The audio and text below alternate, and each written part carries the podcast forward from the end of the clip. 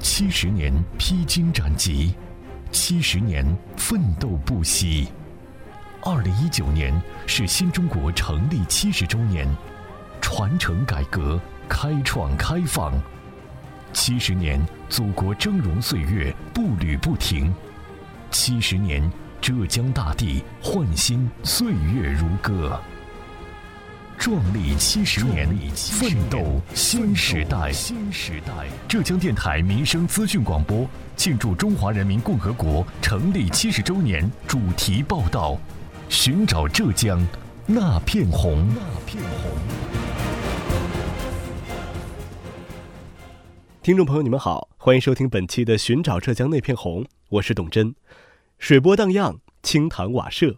水乡湖州的古村落大多依水而建，临水而居。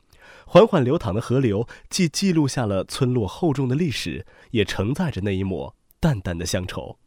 树荫环绕，避退了喧嚣的村落；石板斑驳，却富含浪漫气息的古桥。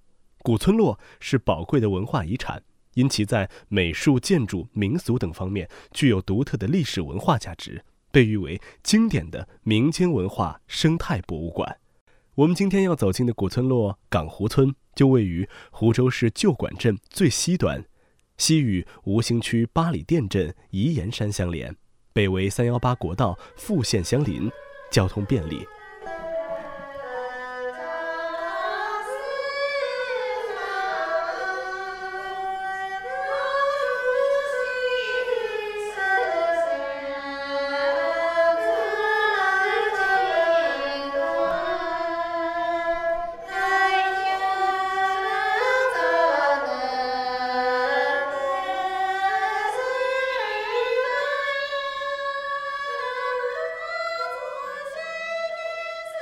刚刚大家听到的音乐是湖州南浔区旧馆镇港湖村的村民们正在排练红色革命戏曲。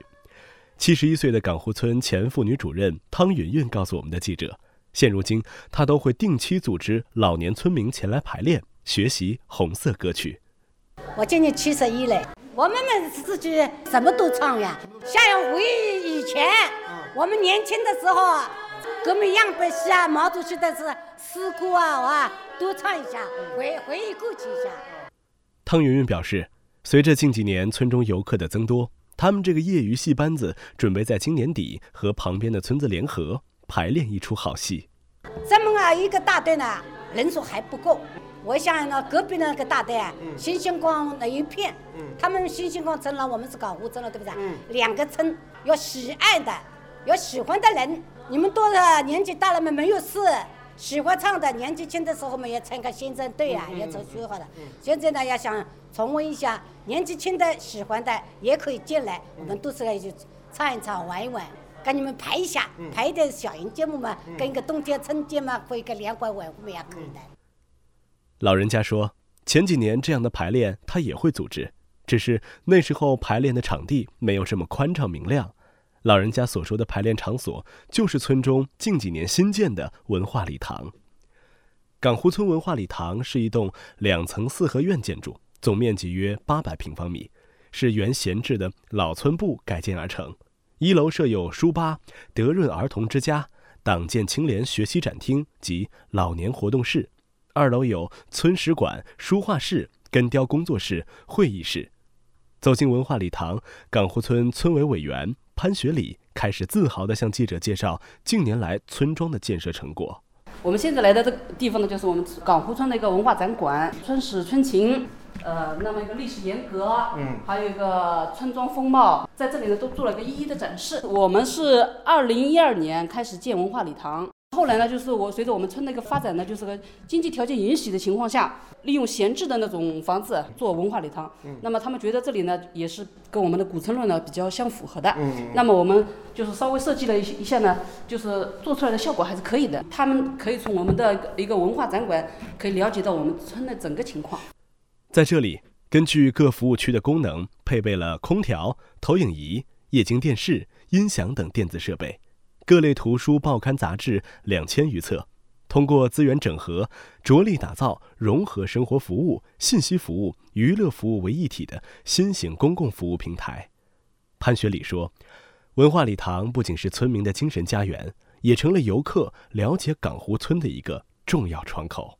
那么健身房的健身器材呢，是我们今年新增的，采购一些适合老年的一些运动器材放在这里，那么他们也可以锻炼一下。那么这边呢，就是我们那个书画室。你看我们这边有一个古村落啊，那我们这边的 文人墨客也是比较多的。设置这样一个馆呢，就是方便他们自己来练习嘛。回望过去，港湖村从2002年开始发展各司经济，也就是村民口中所说的小木材加工业。依托私营企业的发展，促进了村级集体经济的壮大。到了二零一七年，按照镇党委政府产业转型升级的要求，港湖村开展低小散淘汰整治工作，共拆除“四五五围”企业一百四十家。旧馆镇党建办联村干部严彬彬在接受记者采访时表示，低小散淘汰整治工作在开展之初其实困难重重。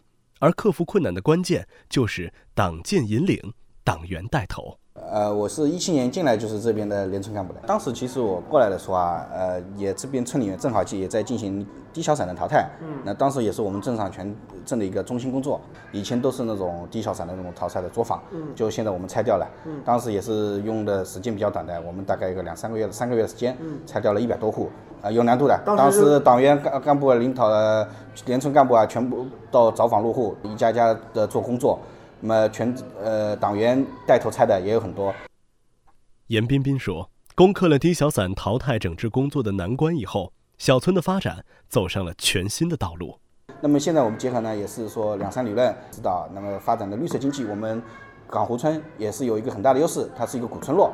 那么一个它也有一个红红色的文化底蕴，你刚刚看的毛泽东像，还有一个它的利用它的古镇的一个优势，我们发展绿色经济，那么一些民宿、古村落旅游。”那么现在已经跟以我们镇上也积极洽谈，也在跟古一个旅游公司已经在合作了。嗯。那么边上的一些呃古的房子的修缮和旅游公司的一些旅游团队进来，基本上那有办过好几次活动了。像我们当时有些端午庆端午的时候，也当时也很热闹。本期我们带您走进的是湖州南浔区旧馆镇港湖村。近年来，当地利用古村落的旅游发展优势，积极发展近郊生态农业观光旅游。更多内容，我们稍后继续。七十年，祖国峥嵘岁月步履不停；七十年，浙江大地焕新，岁月如歌。壮丽七十年，奋斗新时代。浙江电台民生资讯广播。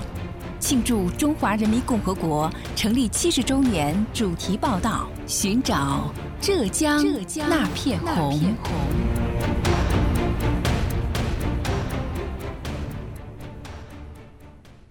如今的港湖村紧跟时代步伐，紧抓发展机遇。二零一二年起，先后荣获国家级传统古村落、省级历史文化古村落、省级民主法治村、省级美丽宜居示范村。省级五星文化礼堂、省级儿童之家、市级美丽乡村等称号，近年来全村的面貌发生了翻天覆地的变化。二零一八年，村集体经济收入达九十二点五三万元，农民人均纯收入为三点零一二五万元。而回望整改之前小村的模样，港湖村村民辛红霞感慨不已。只有五十公分的水泥路，自行车有自行车也还算家庭条件算可以了。现在变化一年比一年变化好。村民辛红霞如今经营着自家的辛勤粮食加工厂，现在的她会经常回到村里走走看看。游客多了以后，她开始盘算要把自家的老房子也好好打造一番，开门迎客。河对面已经是有农家乐，已经开起来了。自己想要把自己的房子要留下来，保留开店的。这边游客啊什么越来越多就好了。小村的新发展不仅仅需要党员干部的模范带头，也需要每一位村民的积极参与。当地乡贤朱军明的麦秆画展览馆，一定是您必去的打卡点。朱军明坚守麦秆画创作二十余年，用一双巧手使得麦秆画。呈现出栩栩如生、精美逼真的视觉效果，曾多次在上海、宁波等地参展。二零一八年五月，受荷兰政府官方邀请，赴德伦特省举办展览。而今年六十三岁的郑培江，也用自己善于画画的能力，为小村美丽贡献着自己的力量。村中小河南岸墙上的一排毛主席画像，早年间就是出自他的手笔。我就是利用这个报纸上的所有的美术字，我开始画画了，就是爱好。那个时候是一九六七年，他们知道我会画，我会写美术字。生产队里面的政治队长就就通知我了，嗯，就告诉我你是义务劳动，嗯，你能不能行？我那个时候画画的时候还初中还没毕业呢。其实，港湖村古村落流传至今的传说。最早可追溯至明朝朱元璋时期，这里以前是个集市，因逐渐发达的交通，改变了无桥路不通、无船难成行的历史。二零一二年，借助美丽乡村建设，村委把原有的店铺全部搬迁到新建的农贸市场内，对古村落进行保护性修复。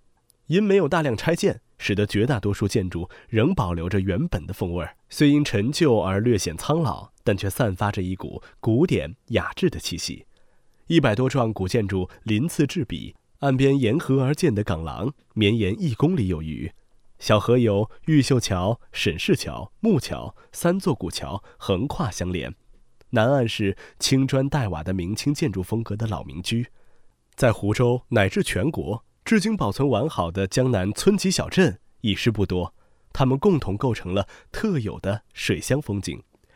说起小村的美，村民汤女士赞不绝口。印象中的村子的话，环境没有这么美丽吧？嗯。但是以前的时候也有以前的一一番风味吧，安静。然后以前的话就是说，这里完全就像湖州那个博物馆里面。然后天蒙蒙亮的时候，就是那些有人啊，呃，在那边卖卖鱼啊，鱼都是在那个河。船上卖，然后桥的两边都是有人卖蔬菜啊，卖什么卖什么，完全是老街。但是以前的话，一些呃文化设施啊，然后一些卫生啊，这种是跟不上的。但是现在的话，呃，卫生啊这种，然后文化设施啊这种都已经跟上了。呃，游客越来越多，这几年。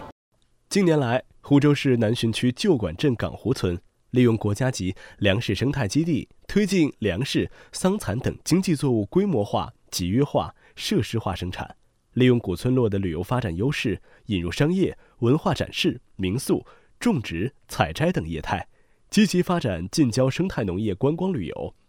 港湖村的未来会有怎样更好的发展？我们拭目以待。好，本期寻找浙江那片红主题报道有关湖州南浔区旧馆镇港湖村的故事，我们今天就介绍到这里。